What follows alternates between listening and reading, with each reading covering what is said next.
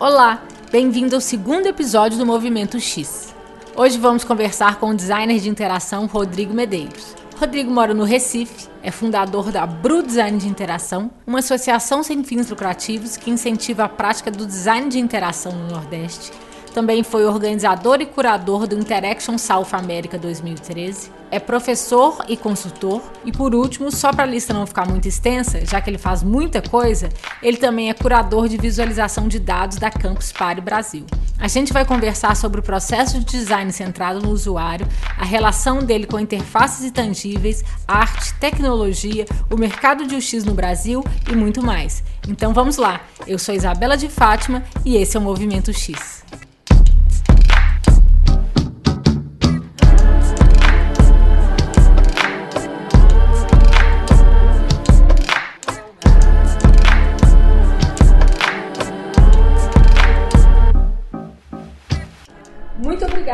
presença aqui no Movimento X, Rodrigo. Valeu, muito obrigado pelo convite. Vamos ver quem vai sair daqui. ah, vamos começar falando então sobre o que é a experiência do usuário. Acho que é a maneira mais simples de a gente tentar entender o que é a experiência do usuário é entender como as pessoas utilizam os equipamentos digitais, certo? Então, ou um processo. Então hoje se fala sobre várias coisas, né? Então a gente vai meio que falar sobre vários assuntos aqui ao mesmo tempo. Hoje se fala sobre design de serviço, hoje se fala sobre experiência do usuário, hoje se fala sobre design centrado no usuário, né? Eu sei que você vai comentar sobre isso. Mas vamos lá tentar entender o que é design de serviço, o que é experiência do usuário. Basicamente eu tento resumir tudo dizendo que é a experiência de um a experiência de um usuário ou a experiência de um utilizador uh, naquele artefato que ele vai utilizar. Aquele artefato sendo um objeto digital, aquele artefato sendo um serviço. Então é meio que a, a experiência de uso completa dele, desde o do início daquela experiência até o último, a última, último feedback que ele vai receber. Então, como é que a gente consegue planejar essa experiência para que seja agradável, para que seja interessante para aquela pessoa que está experienciando aquilo ali, né? está utilizando aquilo ali. E vamos falar um pouco sobre as principais as atividades básicas e as principais entregas de quem está começando em experiência do usuário. Primeiro a gente precisa entender todo o, o, o processo de design centrado no usuário. Acho que é a primeira coisa a, a, a se planejar e a entender. Quando a gente fala sobre experiência do usuário, e a gente está falando sobre design centrado do usuário, que é uma filosofia focada para é, diferente do design centrado na tecnologia, né? Aquele design centrado no usuário, ele vai envolver o usuário em todo o processo de construção daquele artefato. Então, a, a no livro dela Design de Interação, ela conta quatro fases, que é a fase de pesquisa, a fase de ideação, de prototipação e de avaliação. Então, a partir do momento que você percebe quais são essas quatro fases, aí você vai ter vários entregáveis em cada uma dessas fases. Né? Então, na pesquisa, você pode fazer já, uh, que a gente lá em publicidade chama de pesquisa de mercado, né? ou de concorrentes. Isso é uma maneira também de pesquisar sobre aquele artefato. Ou, por benchmark, exemplo, né? Tem... Um benchmark você faz sobre aquele serviço, você está pesquisando, por exemplo, um e-commerce. Mas se eu estou pesquisando, por exemplo, sobre um carrinho supermercado que vai ter um display novo agora. Imagina isso. Ah, como é que eu vou fazer isso daí? Eu nem conheço tanto carrinho supermercado e nem sei quais são as tecnologias que eu posso fazer com esse carrinho supermercado esteja tenha um display mostrando alguma informação para o usuário. Então, o que é que eu vou fazer? Vou pesquisar sobre aquelas duas coisas.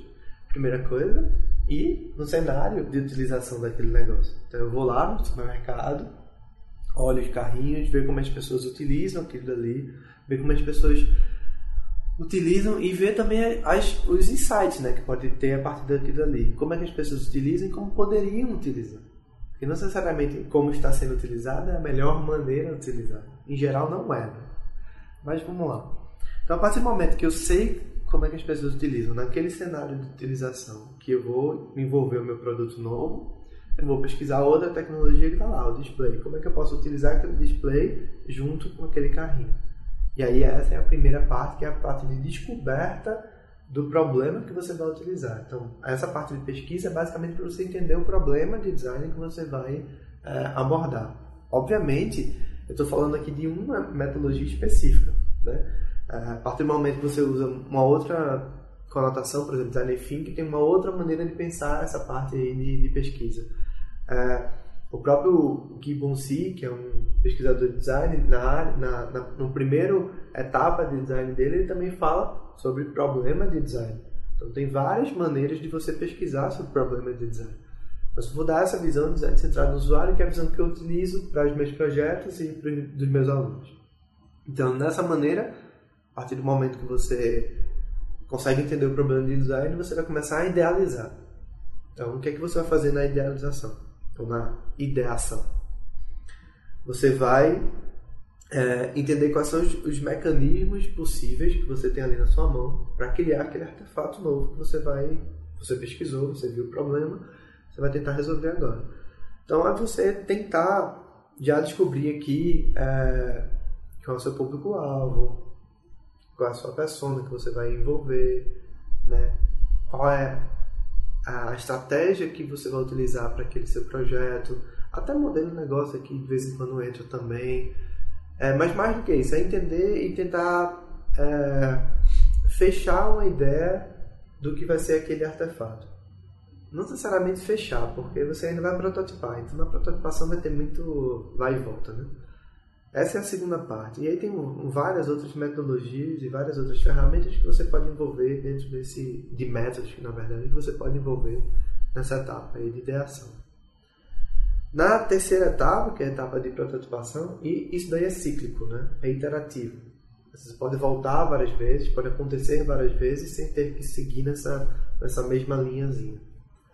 É, é a, a etapa de prototipação. Se você vai prototipar, por exemplo, uma experiência de um celular, você pode prototipar no próprio, no próprio papel.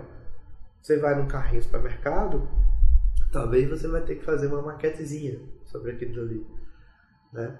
Então vou fazer uma maquetezinha, vou pegar o display, aí coloco um, um papel também nesse display. Pega uma cartolina, faz como se fosse um displayzinho, bota um papel ali. E aí você começa a montar o que, que você quer naquela interface. Como é que você quer que o usuário interage com aquele artefato novo que você está criando. Né?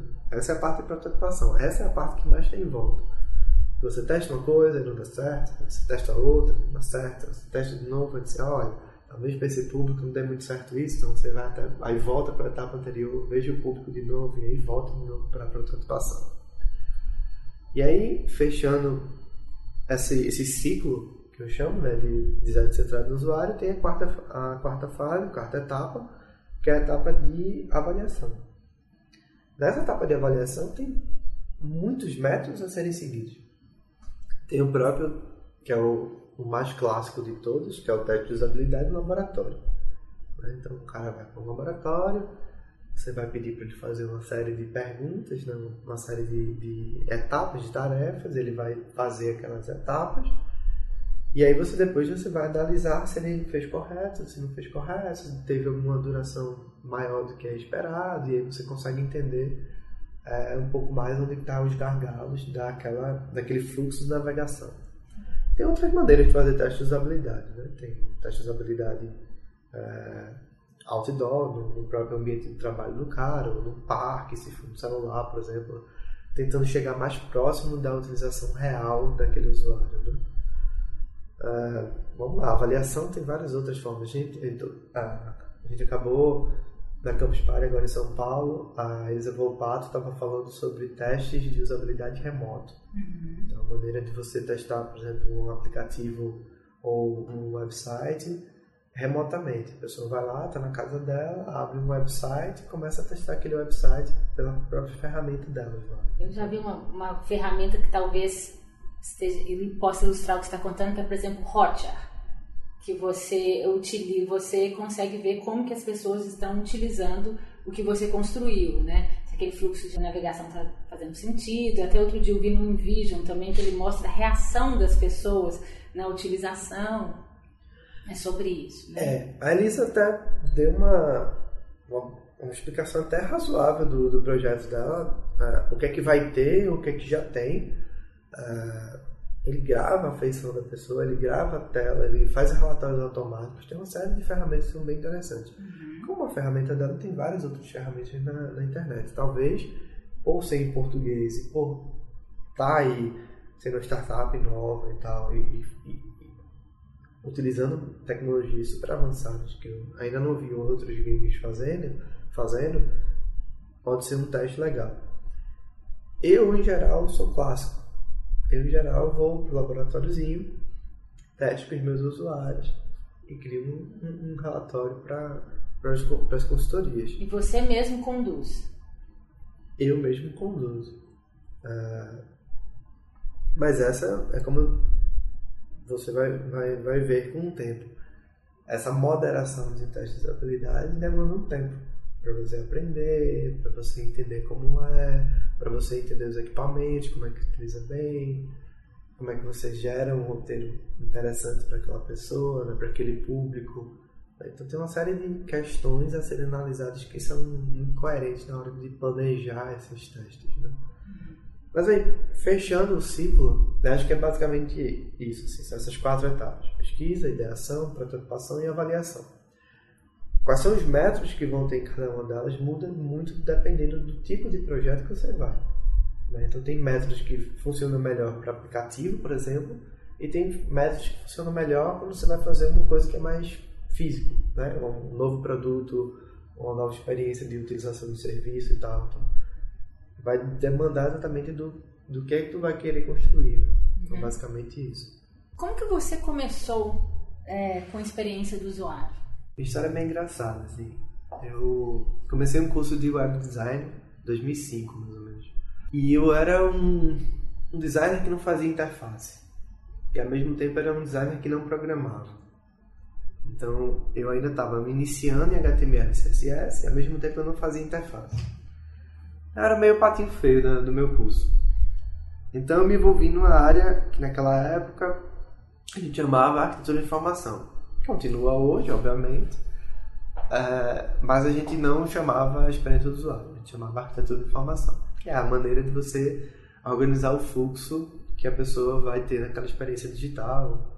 E para outras áreas também vale, vale a pena, mas eu não vou nem envolver aqui. Então eu comecei assim, eu comecei como arquiteto de informação lá em Recife, e com o tempo eu fui ganhando corpo de experiência, de entender as coisas, como é que funcionava, as ferramentas e tal, e passei aí para outros projetos maiores. Eu comecei na própria faculdade, fazendo esse esquema, tinha alguns estágios, e aí é, eu me envolvi em duas coisas que eu achava que sabia fazer melhor, que era esse planejamento de arquitetura de formação até a etapa de wireframe, então ia para o papel e até deixava o digital. E aí eu tinha uma equipe de design muito boa junto de mim. Então, design visual, né, que fazia o layout. Então eu, eu, eu, passava todo o esquema naquele wireframe clássico, né? que era aquele relatório grande, que você fazia um monte de tela e passava para as pessoas cheio de dicasinhas, que a gente quase não utiliza mais hoje. Afinal, a gente está falando de 11 anos atrás. E aí eu comecei a fazer muito isso e achava que isso daí ia ser pro resto da vida. E aí eu comecei a me envolver com essa história de experiência do usuário a partir dos grupos locais. 2005 também foi a geração que começou a criar grupos do Interaction Design Association, né, do, do XDA. Então tinha um grupo lá que a gente não chamava XDA nessa época, a gente chamava o X de Recife que tinha o Paulo Melo, tinha o Mabuse, tinha o Felipe Levi e a galera do César e outros pesquisadores. Então eram pessoas ligadas a mídias digitais e experiência do usuário, que estavam fazendo coisas digitais lá em Recife, que a gente se juntou para conversar. Então, conversando com essa galera, em vários eventos que teve lá em Recife, eu vi que tinha uma área que era essa área de experiência do usuário, pesquisa, avaliação do usuário. Eu disse, olha, talvez isso dê certo para mim. E comecei a fazer os testes informais. A gente tinha um grande problema em Recife que a gente não tinha um laboratório de usabilidade. Né? Agora o César tem um, um não, tem vários laboratórios de usabilidade não. Mas na época a gente não tinha. Então, o que, é que a gente começou a fazer? Eu fiz muita pesquisa informal. Informal no sentido de não tinha a estrutura de um laboratório. Eu montava meu próprio laboratório remoto, fora no, nos cantos, assim, eu ia pesquisar com a pessoa, levava meu equipamento, montava e fazia com ela, mas não tinha um laboratório. E eu fiz muito isso. E eu comecei a, a testar também as técnicas, né? Eu não sabia nada também. Não tive nenhum professor que dizia, ah, Rodrigo, o roteiro é assim. Li muito, né? Porque li, tinha poucos livros em português ainda, né? Tinha pouquíssimos, ainda tem pouquíssimos livros em português. Naquela época o Wagner, o Luiz Wagner ainda não tinha lançado o livro dele sobre arquitetura de informação, nem o Guilherme Santa Rosa, que são dois professores agora que têm livros publicados em avaliação de usabilidade e avaliação de interface. E aí comecei a ler os livros que tinham em inglês e comecei a me envolver mais com essa comunidade. Achei que essa comunidade uh, no Brasil todo fez com que outras pessoas também se envolvessem nessa história. Outros patinhos feios dessa história, como, como eu me considerava lá em Recife, foram se encontrando, que talvez não tivesse experiência de interface, ou até tinha experiência de interface, que acabou se envolvendo também nessa prática de experiência do usuário. E aí eu envolvi isso também nas minhas, nas, nos meus métodos de pesquisa no mestrado lá em Portugal. Eu não fiz mestrado em design, nem fiz mestrado em computação, fiz mestrado em arte digital, que a minha ideia era envolver artefatos que não envolvessem teclado e mouse. E e para isso eu precisava muito do design de interação, que eu precisava muito envolver os usuários a entender como era a experiência deles naquele artefato que eu tinha criado. E logo no meu retorno para o Brasil, eu, ah, eu fiz algumas experiências lá também. Eu participei de três projetos do governo de Portugal. Dois do governo de Portugal e um da Europa, né? União Europeia.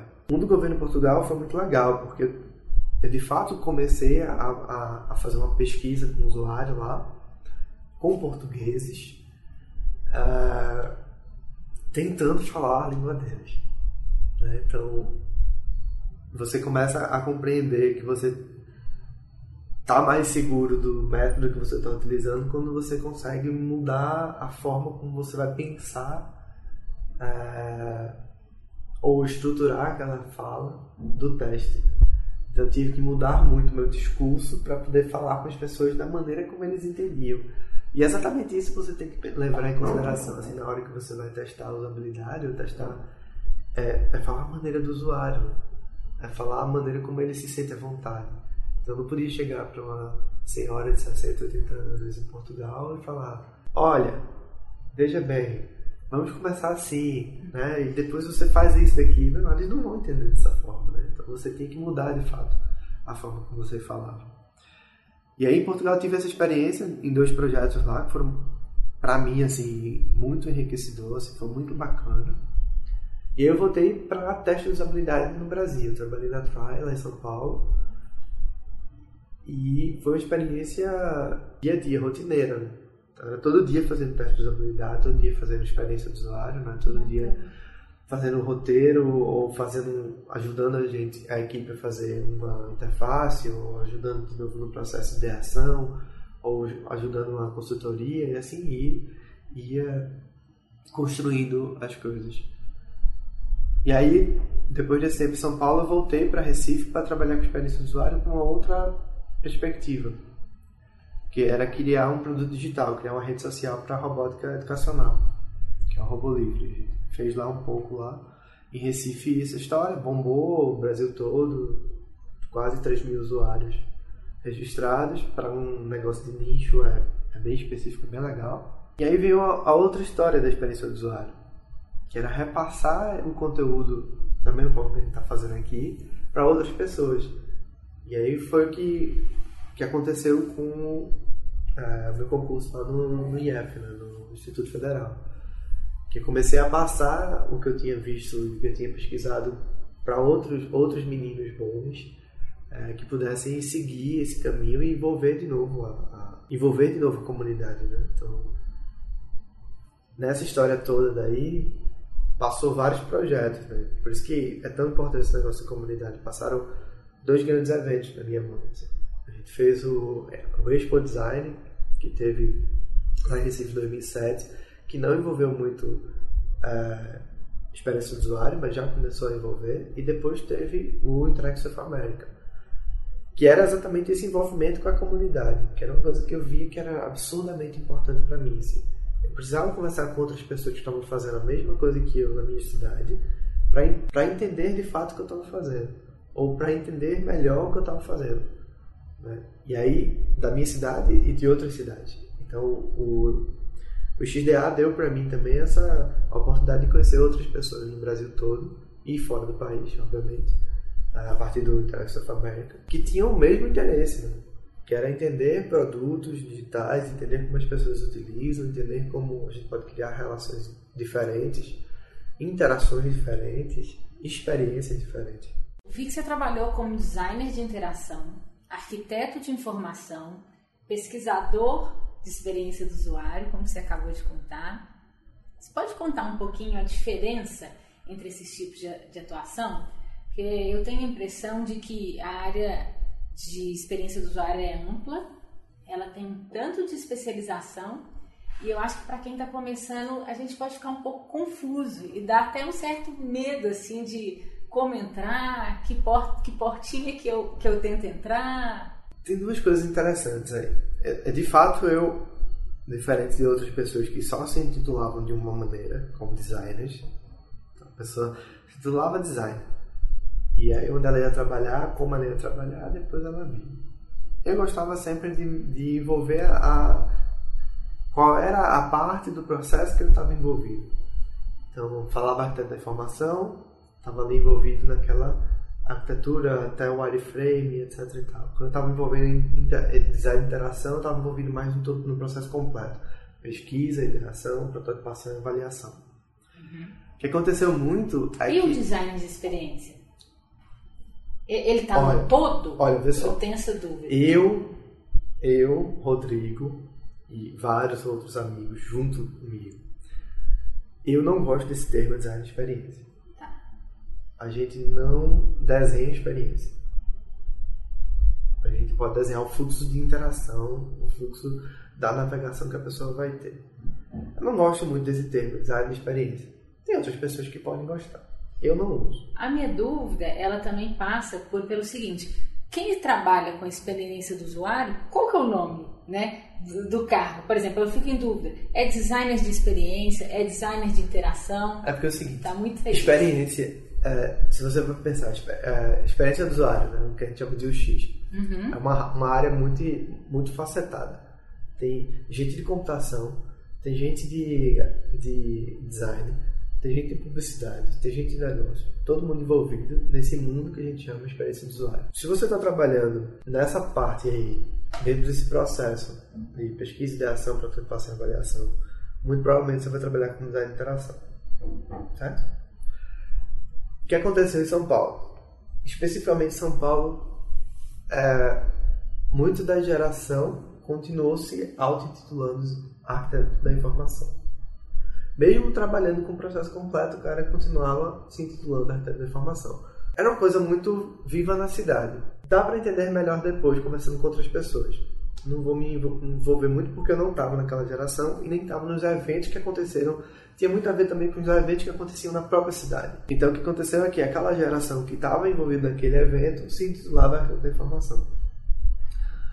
É, a partir do momento que a gente teve uma comunidade maior de, da interação, a gente começou assim, a auto-titular design de interação. E era assim que eu me via como designer.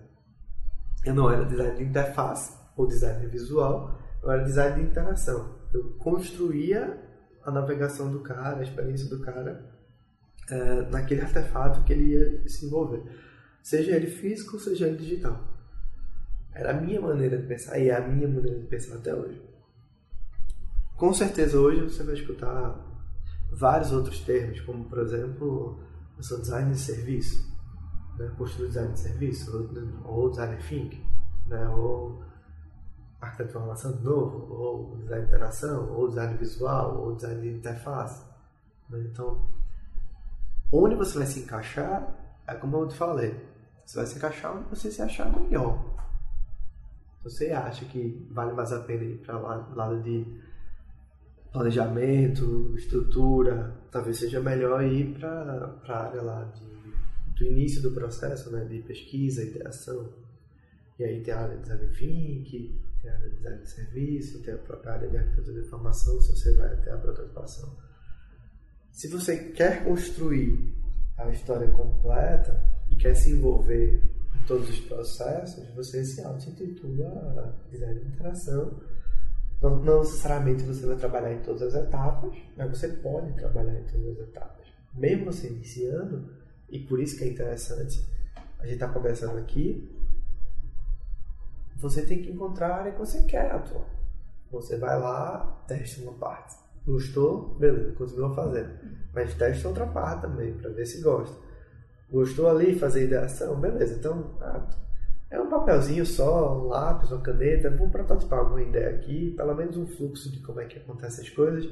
Pô, já comecei a fazer prototipação. Avaliação, pô, faz um roteiro, chama a mãe, chama o pai, chama cunhado, cunhada, faz alguma coisa, né, uma coisa mais informal, e aí vai testando, ver o que, é que vai acontecendo. É assim que você vai ganhando corpo para poder fazer consultoria, fazer outra coisa depois. Ou até conseguir um, um estágio, alguma coisa assim. E se eu quiser me envolver mais com a questão de pesquisa com o usuário?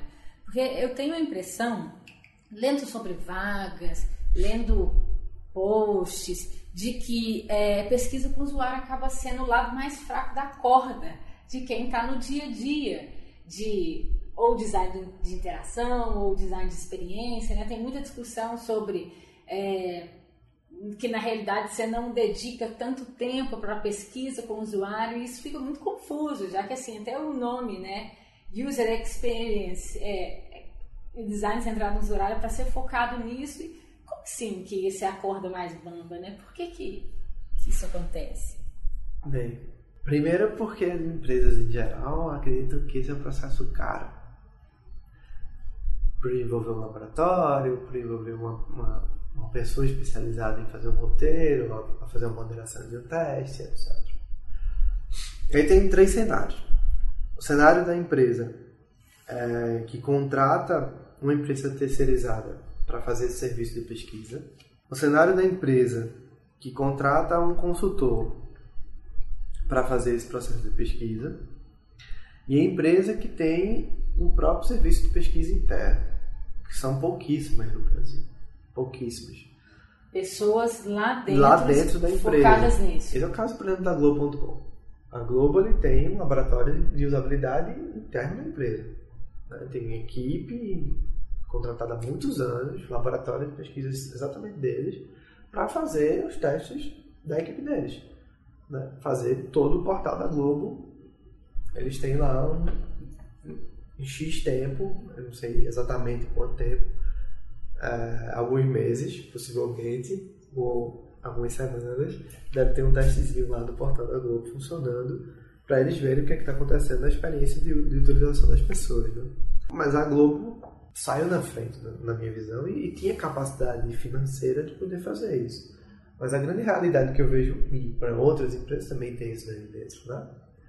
internamente, assim. Mas as empresas em geral acham caro. Esse é o grande foco. E por isso que você não vê muito falar sobre essa área. Porque são poucas pessoas que conseguem falar sobre. Primeiro, quando você vai fazer consultoria numa empresa como essa, é, você assina um termo de que é confidencial. Então, o teu processo naquela empresa meio que fica guardado ali dentro. Então, como é que você vai divulgar? Beleza, você pode divulgar seus métodos, como é que você trabalha. Tem várias pessoas no Brasil que, que não só dão curso sobre isso, como a Vopato, a Elisa Vopato, a, a Carol e outras, e outras, outras pessoas, é, mas é, eu também dou curso sobre testes de usabilidade, experiência do usuário. É, mas de fato é uma coisa que a gente precisa divulgar mais. Muita gente acabou tendo bastante experiência nessa área. Tem várias empresas que formaram muita gente nessa área, mas os métodos e os processos ficaram muito internos nas empresas. Tem um livro muito bom do, do Guilherme Santa Rosa, que é um professor da, da Federal de, do Rio Grande do Norte. formado aqui na PUC Rio e depois professor lá da, da Federal do Rio Grande do Norte sobre métodos de avaliação de interface. Nesse livro ele comenta sobre os métodos de teste com o usuário. Uhum. Todos os métodos bem certinhos assim. Mas além dos livros, os conteúdos você vai ver na internet continuando um pouquinho sobre isso, que eu acho que é uma das, um dos maiores incômodos que eu tenho e outras pessoas que eu converso também que têm interesse pela área têm, porque assim, se o cliente do nosso cliente é quem paga as contas e é a experiência positiva para ele que vai fidelizar ele ao produto, ao serviço, é muito estranho na minha cabeça não ter pessoas dentro das empresas que é, estão vendendo isso, por exemplo, empresas de tecnologia, né, que é, o seu usuário ali é a audiência que está ali, é ele que está pagando as contas, né? Não, não vou Vamos sair aqui do exemplo do Facebook, que a gente sabe que quem está pagando as contas é a propaganda. Mas tirando essas, esse cenário de quem paga a conta é a propaganda, quem está pagando a conta ali é o cliente. Então, como assim que não tem alguém pensando o tempo inteiro o que, que poderia ser melhor para ele, sabe? É, acho que está claro aí a questão do custo, né? mas é, eu queria entender um pouco se você acha que isso é uma realidade, talvez que a gente esteja passando aqui do Brasil e que talvez fora isso não aconteça, ou que ainda precisa de uma evolução nesse mercado. É que parece muito antagônico, sabe, essa questão? Sim. É, eu vejo assim, não é um problema só do Brasil. Não. É, esse problema aí perpassa por todo mundo. Uhum. A gente vê pessoas que são consultores em usabilidade nos Estados Unidos também reclamando das empresas por ter dificuldade de contratação, porque as empresas acham também que são caros. Mas não vê o caso aqui. Tem muitas empresas no Brasil que têm pessoas especificamente sobre isso daí, na, na, intituladas inclusive design de interação.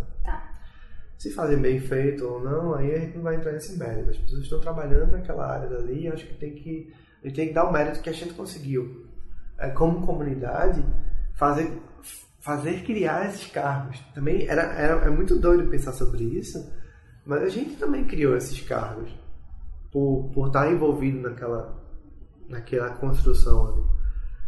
Quem há 10, 20 anos atrás ia contratar um cara chamado designer de interação dentro de uma empresa? Ou um arquiteto da informação. Né? É muito difícil você, como empresa, chegar e dizer: sim, mas você não faz interface, mas você não programa minha tela. É, qual o seu qual o seu ganho aqui dentro da equipe, né? Que, que é retorno que, é que você, que você vai retorno me dar, né? você vai me dar? E o retorno foi construído. Eu acho que tem muitos, a gente tem muitos casos de sucesso no país e fora dele também, né? Vários brasileiros, inclusive, sendo muito, muito premiados lá na, na Europa e nos Estados Unidos, na Ásia também. Uh, a gente tem vários casos de sucesso de, de empresas que se envolveram com a criação uh, digital e que envolveram o usuário nesse processo se deram, se deram muito bem. Né? Eu entendo eu, eu entendo que do lado de fora você ainda tentando entrar na área uh, tem essa sensação que tem pouca gente fazendo. Mas na verdade é porque é uma coisa também muito difícil de fazer. E leva um tempo, dependendo do tipo de produto, do tipo de, serviço, do tipo de mecanismo que você está utilizando, não é do dia para a noite que você consegue melhorar uma interface, ou melhorar uma experiência, ou melhorar, por exemplo. Imagina, e, e eu vi isso internamente, imagina a experiência de um banco como é difícil você modificar assim rapidamente. Não dá para modificar rapidamente. Afinal, tem todo o modelo mental das pessoas de utilização daquilo ali. E além do modelo mental das pessoas, eu imagino que tenha também a questão de burocracia, né? Numa categoria como banco. Com certeza. Aí vai, sei lá, portal de notícia. Além do UOL e do, Terra UOL e, do, o Globo.com, os outros que estão envolvidos, ou foram incorporado nessas, nessas grandes estruturas de portal ou passaram por várias dificuldades aí, né? Uh, tem, sei lá, outras experiências aí que a gente pode ter, né? Uh, imagina o serviço de portal de serviço sei lá, de telefonia. O que, é que as pessoas, essas companhias de telefone, ou para as modificações de, das, das, televisões hoje, né? tanto serviços digitais como na própria televisão. Então, você vai, sei lá, HBO hoje, né, HBO, ver como eles mudaram a experiência de dois, três anos para cá. Mas tem uma equipe de tecnologia pesada em volta daquilo ali, uma experiência do usuário muito grande ali também, né? Para conseguir fazer. E aí demanda também uma série de recursos tecnológicos para que isso aconteça, né? Uhum. Às vezes a gente quer que o negócio aconteça rápido, mas não dá para acontecer rápido. Depende de um, planejamento muito grande, focado também na, na, própria tecnologia que a gente tem hoje. Né? Acho que a gente teve grandes avanços nos últimos anos. Teve várias equipes formadas teve vários cargos sendo colocados nas maiores empresas do Brasil. Eu fico muito feliz que isso aconteceu de fato. Agora, essas empresas querem pessoas já com experiência.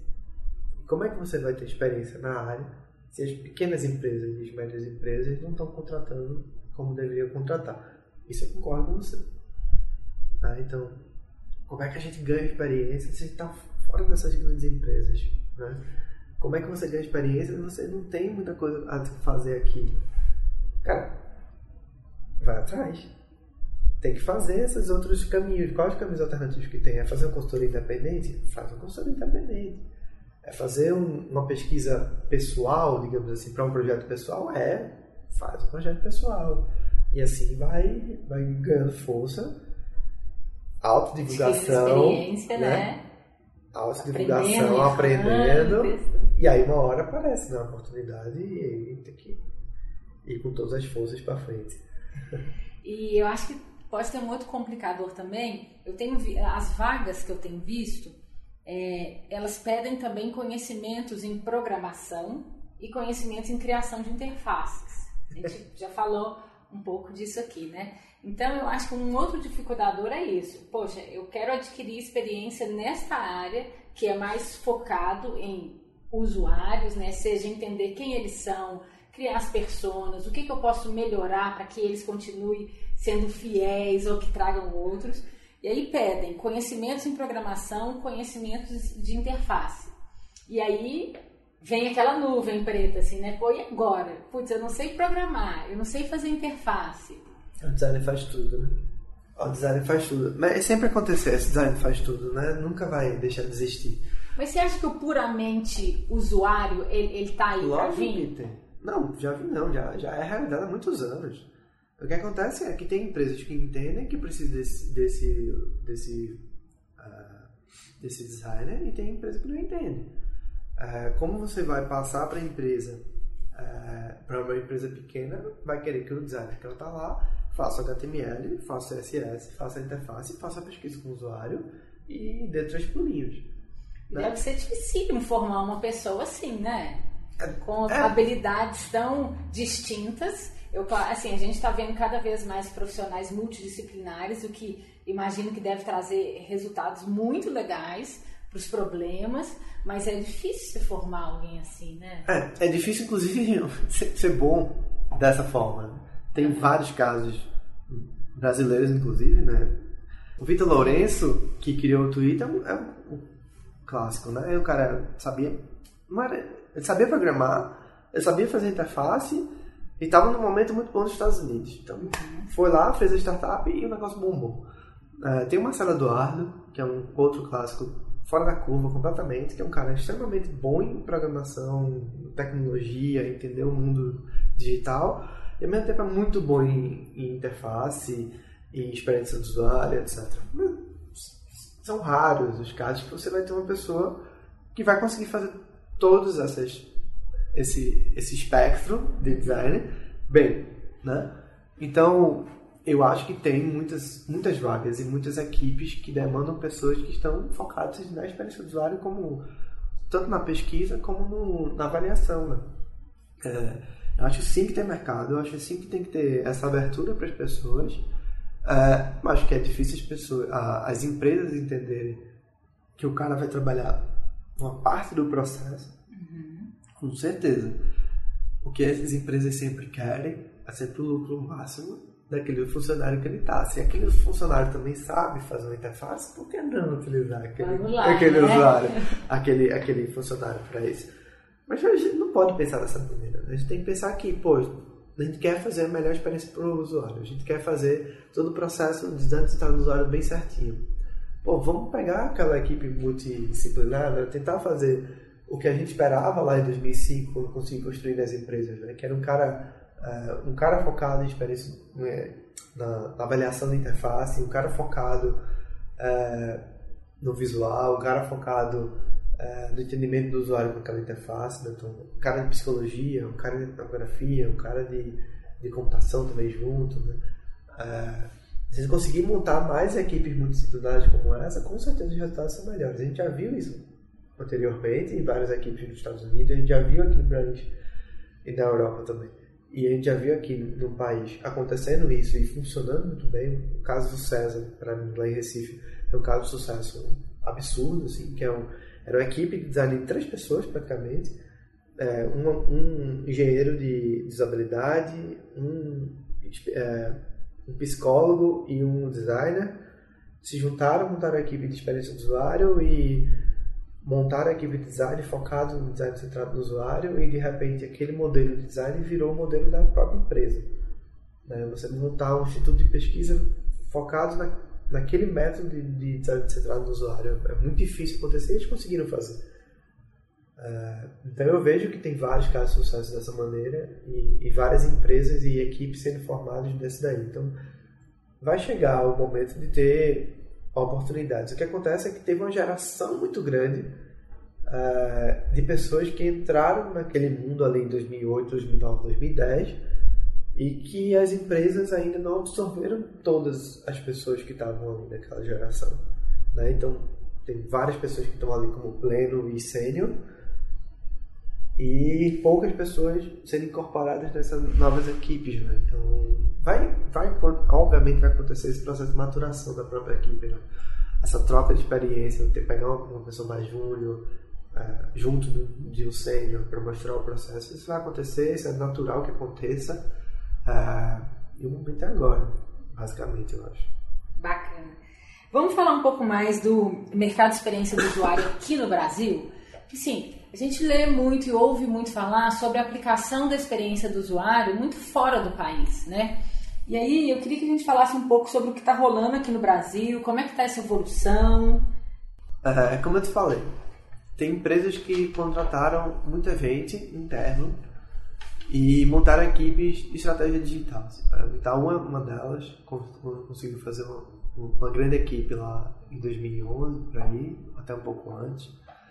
A Globo.com conseguiu formar uma boa equipe, o próprio César conseguiu formar uma boa equipe, é, montando laboratório, conseguindo construir coisa. O Instituto Atlântico, aí em Fortaleza, é um, tem uma galera boa ali também de experiência do usuário e métodos ágeis.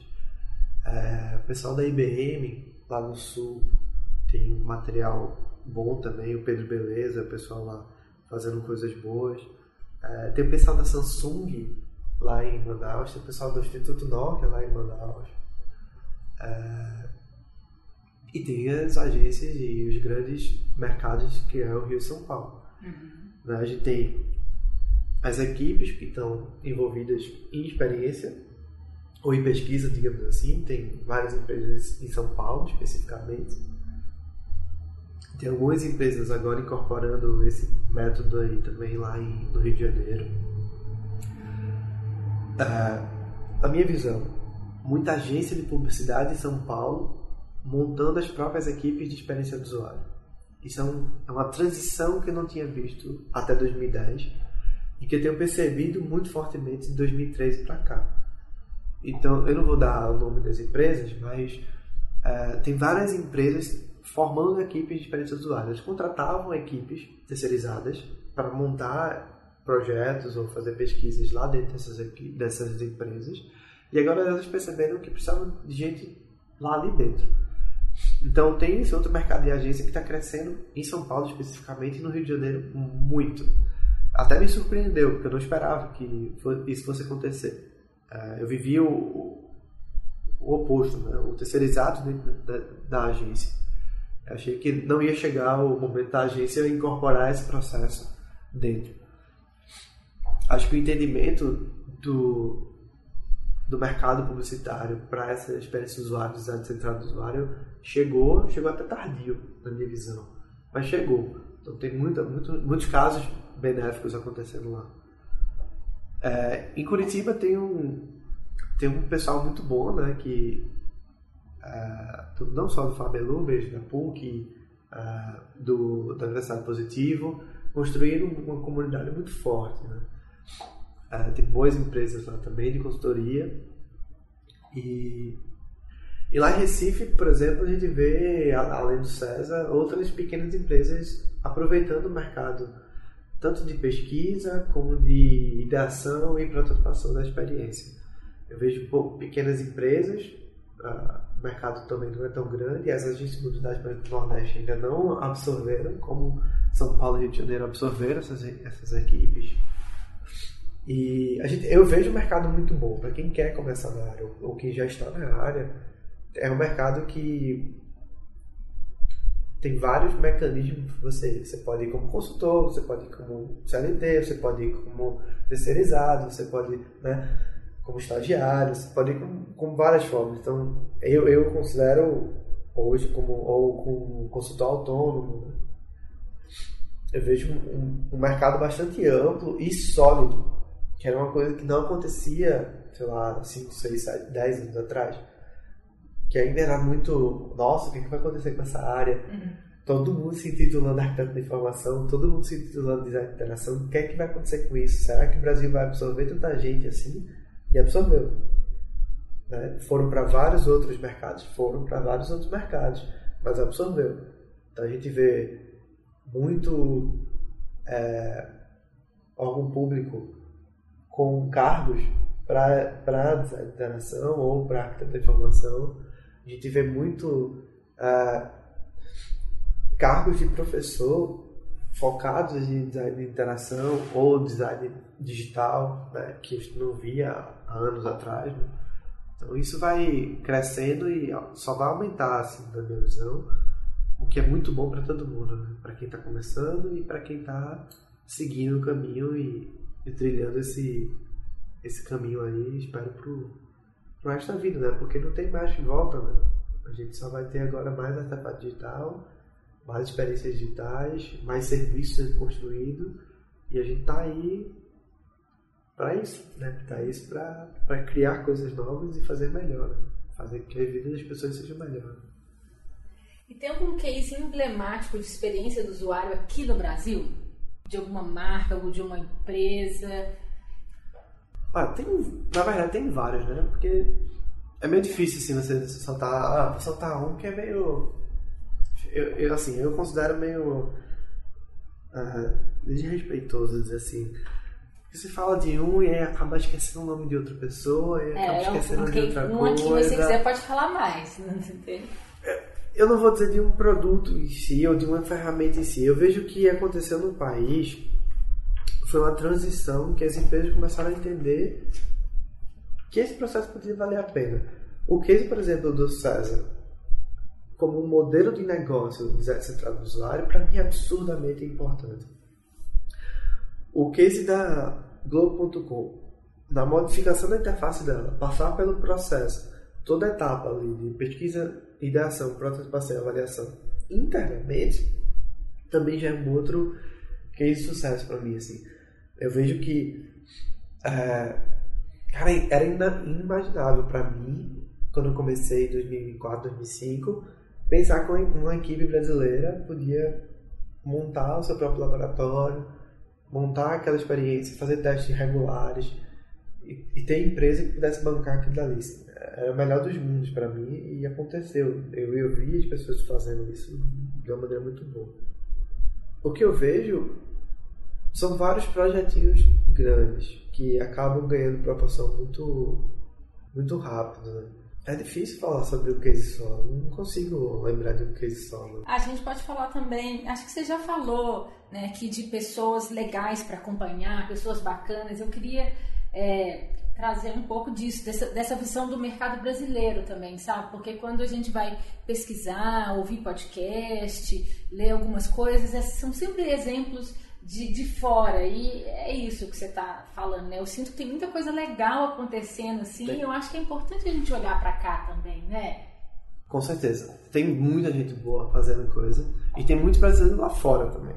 Que a gente fala, não, teve um grande projeto ali que saiu. Tem o caso do Vitor Lourenço, que eu falei aqui, que, que foi um dos criadores do Twitter. Que é um cara legal pra gente acompanhar. Tem o Marcelo então. Eduardo, que tá na Work CO Company, lá em Nova York. Uma das maiores empresas que está crescendo muito lá em Nova York, que é junto com o Felipe Memória. Também é um pesquisador que veio da Globo.com, que foi para lá, da Hilde, é, e aí construiu, junto com o Marcelo e com outros sócios lá, a, a empresa dele na Nova York. Uhum. É, aqui no país, vamos lá, tem vários nomes, né? Tem o Robson Santos, Érico Fileno, o Fred dos Abredoido, é, tem o Eduardo Loureiro, Dudu, o Marcos Paulo, tem o Pedro Beleza, tem o Thiago Esser, uh, nossa, tem o Carlos Rosenberg em Fortaleza, tem o pessoal lá de Recife, né? o Mabuse, o Paulo Melo, o Felipe Levi. Né? Tem tanta gente que está no país todo aí rodando, fazendo coisa boa, né? fazendo coisa interessante. Acho que o, o grande lance é que surgiu uma grande comunidade. Né? Eu acho que de 2006, 2008 para cá, que é 2009 para cá, começou de fato esse Tracks of America e, e, e, e, todo mundo começou a se juntar mais nos eventos, acabou, acabou ganhando uma grande parceria, né? Não é à toa que quase não, quase não, cinco, quatro edições, cinco edições foram no Brasil e só agora saiu para, né, 2014 saiu para para Argentina e agora está indo para o Chile, né? Então a gente tem, tem bastante gente boa aqui. É, eu não vou dar mais nomes, porque aí eu, eu vou começar a esquecer. Ainda tem a. Já tem uma lista é, bacana pra ainda gente. Ainda tem a Elisa Volpato. Ainda tem a Elisa Volpato, ainda tem a, o pessoal da Try, é, tem a pessoa da Saiba, Saiba Mais lá em São Paulo, a Carol. É, então tem, tem muita gente boa é, em todas as áreas, né? Porque isso é o mais importante, você procurar pessoas é, que estão envolvidos nas quatro etapas do processo. Não adianta você só focar, não, vou focar só nas pessoas que estão pesquisando, só, só nas pessoas que estão fazendo avaliação, só a pessoa que está fazendo prototipação. Tentar entender todo esse processo, né? entender vários métodos que as pessoas também estão utilizando, bons ruins, mas que você entenda que vale a pena você pesquisar e entender o que, é que você quer usar ou não. Né? Tá. É, vamos falar um pouco sobre a formação de um designer de experiência ou designer de interação. Qual é a habilidade que você acha mais importante para a pessoa desenvolver? Ou quais habilidades? Querer conversar com as pessoas e ouvir. Acho que o mais difícil é você parar e escutar uma crítica de uma coisa que você construiu ou que você ou que sua equipe construiu. Eu acho que é, que é isso assim. Você a gente está muito focado na tela do computador. Então a gente como designer é alucinado para estar tá sempre fazendo coisas na frente da tela do computador. E boa parte dos insights, das coisas boas que a gente consegue para os projetos estão fora da tela do computador. É não, ou numa conversa que você vai ter com o usuário, ou numa habilidade que ele vai mostrar, ou que vários vão mostrar num, num projeto seu, num artefato que você está criando, que você não sabia, que você não demandava para sua equipe, é, ou de uma linguagem que você usou e que as pessoas não utilizam, né? Uhum como é que você vai fazer isso, velho? Você vai e sai do, sai do laboratório, né? Sair do, do seu escritório. Muitas pessoas é, esquecem que existe um mundo fora do, do escritório. E as próprias empresas não estimulam as pessoas que estão envolvidas nessa área a sair do próprio laboratório ou sair do, do escritório. Afinal de contas, aquilo pode custar para ela, né? Mas ao mesmo tempo pode fazer com que o, o, o, o campo né? A atuação no campo é extremamente necessária para esse tipo de, de profissional. E, e, aí é o, é o profissional que tem que dizer, olha cara, isso é importante por isso, isso, isso e isso. Essa é a maneira de eu entender como o usuário vai se comportar nesse tipo de coisa.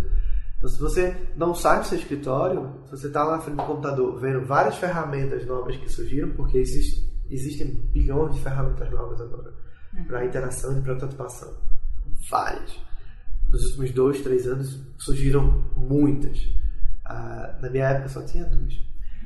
É, mas, Mas agora existem muitos. E aí você vai focar o quê? Tem, você pode focar, não tem problema nenhum. Você vai focar o quê?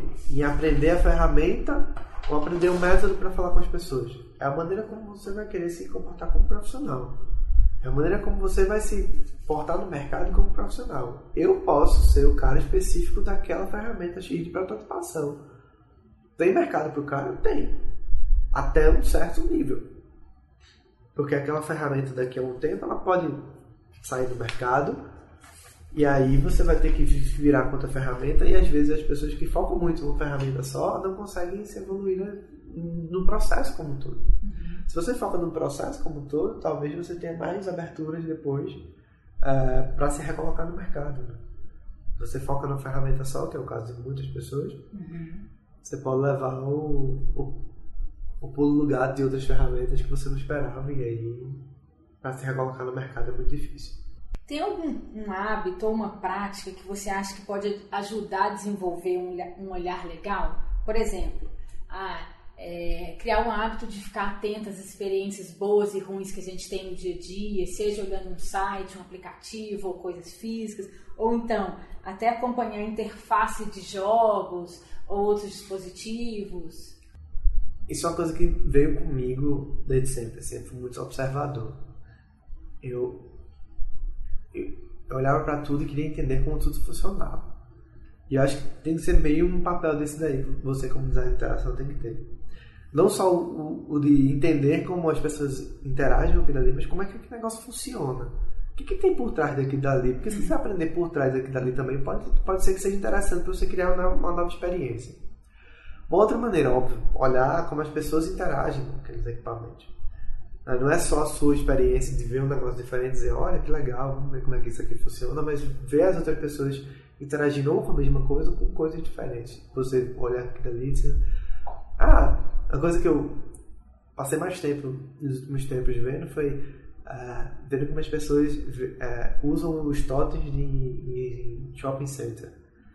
Que é tipo, uma criança usa de uma maneira, um senhor usa de completamente diferente, né? E aí, é, é, essa, esse tipo de experiência você tem que ficar de olho para ver, ó, depois surge uma oportunidade ali, olha que legal, pode melhorar aquilo ali. É, deixa eu ver mais. Sim, óbvio, o game tá na frente de todas as coisas de interação, né? Todas as possibilidades de interação. A tecnologia tá ali. Não só de game, mas sei lá. É uma coisa que eu. E aí foi por isso que eu também fui para a área de artes e arte tecnologia, porque muitas das experiências que aconteceram é, com os equipamentos que a gente conhece hoje surgiram num doido artista fazendo aquele negócio acontecer às vezes décadas antes, e vê um, um executivo de uma grande empresa e olha para aquilo ali e diz: Olha, isso aqui dá para fazer uma webcam no, no, no computador. Ó, oh, isso aqui pode ser um microfone interno dentro do computador. Isso aqui pode ser ei, um celular sem fio, um, um, um, telefone sem fio. Olha que legal. Né? Uhum. Então, às vezes você perde um pouco esse olhar de, de experienciar coisas diferentes Uh, e é importante você ter o olhar do, do, artista também, eu acho, às vezes. Procurar coisas diferentes, procurar essas conferências de arte e tecnologia que existem por aí e ver o que esses caras estão criando, ver quais são as coisas doidas que eles estão fazendo, porque talvez uma coisa doida dessa daí pode bombar rapidamente e você já viu antes das pessoas, você já procurou antes das pessoas, você já sabe como que o negócio funciona e corre atrás, né? Já vai, já vai pelo menos um, um pezinho na frente da galera. Aí você já contou, já deu uma série de dicas sobre como criar repertório. Né? Falou de pessoas bacanas, livros. É...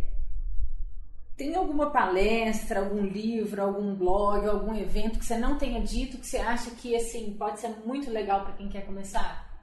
Tem uma palestra que eu sempre peço para as pessoas verem, porque está no YouTube e é fácil de descobrir.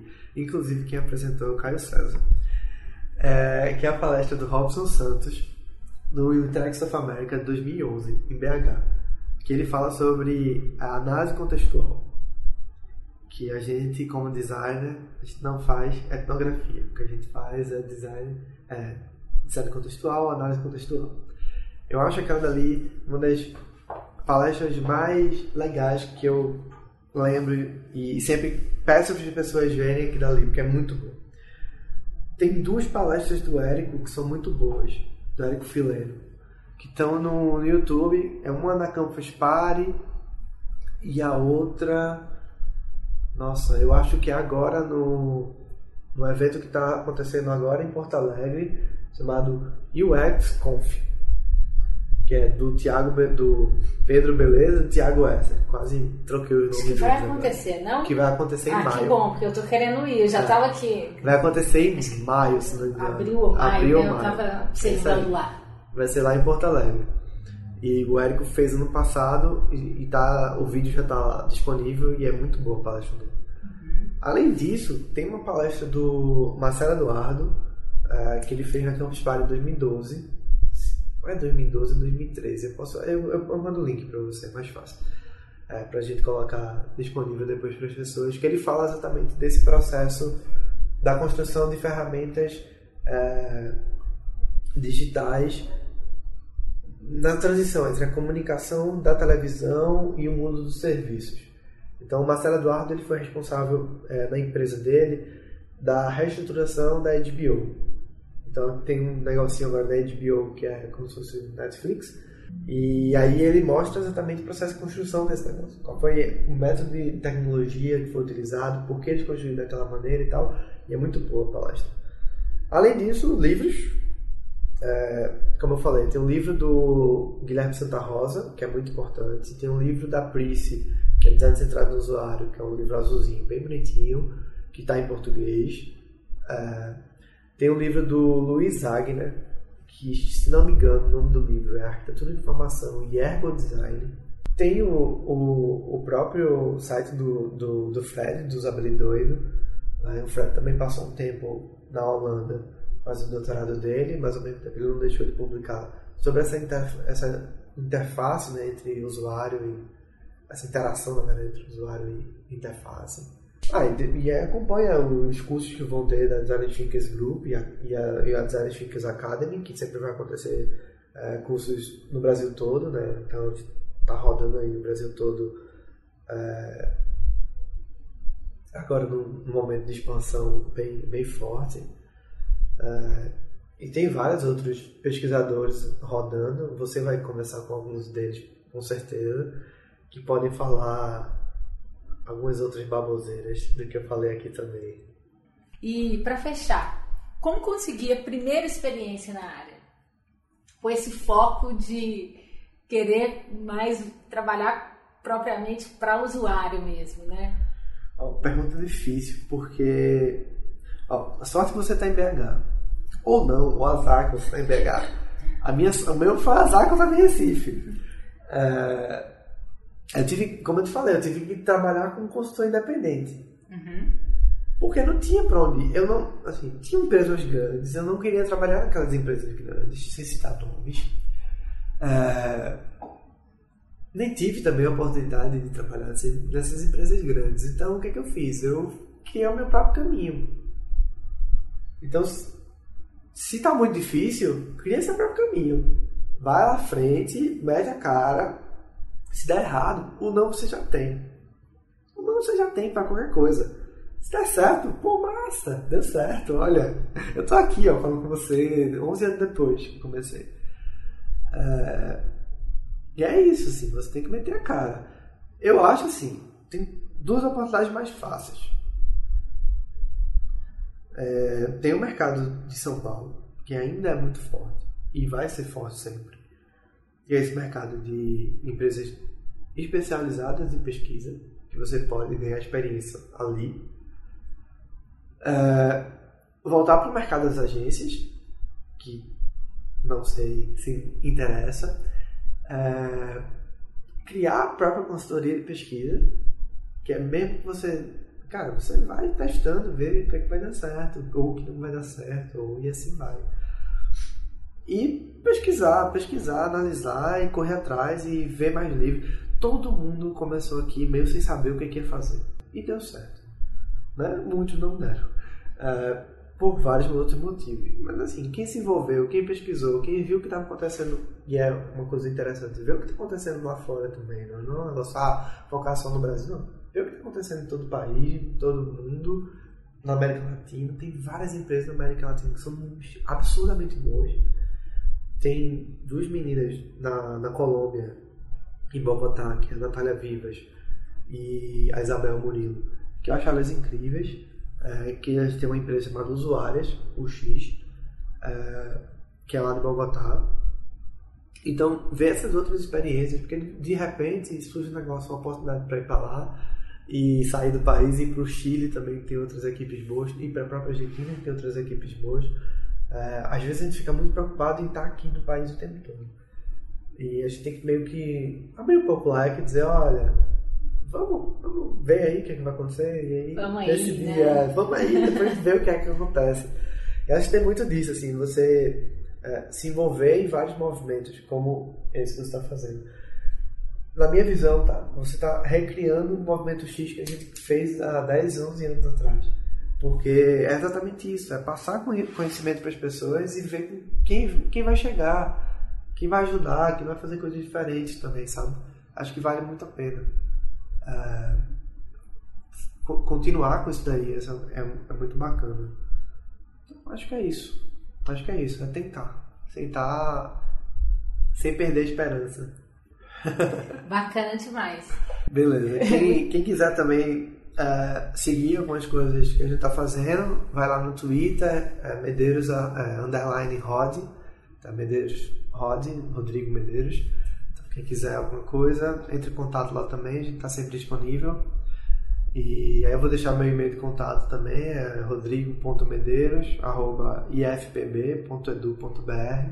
Também quem tiver alguma, alguma bronca para resolver, alguma coisa para pesquisar, algum projeto interessante também para fazer parceria, estamos sempre disponível.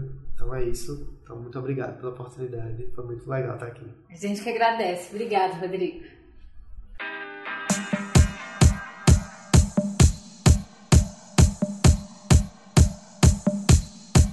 Esse é o fim do segundo episódio e eu espero que você tenha gostado. No próximo programa, que vai ser lançado no dia 13 de março, a gente vai bater um papo com Eduardo Loureiro. Obrigada e até lá!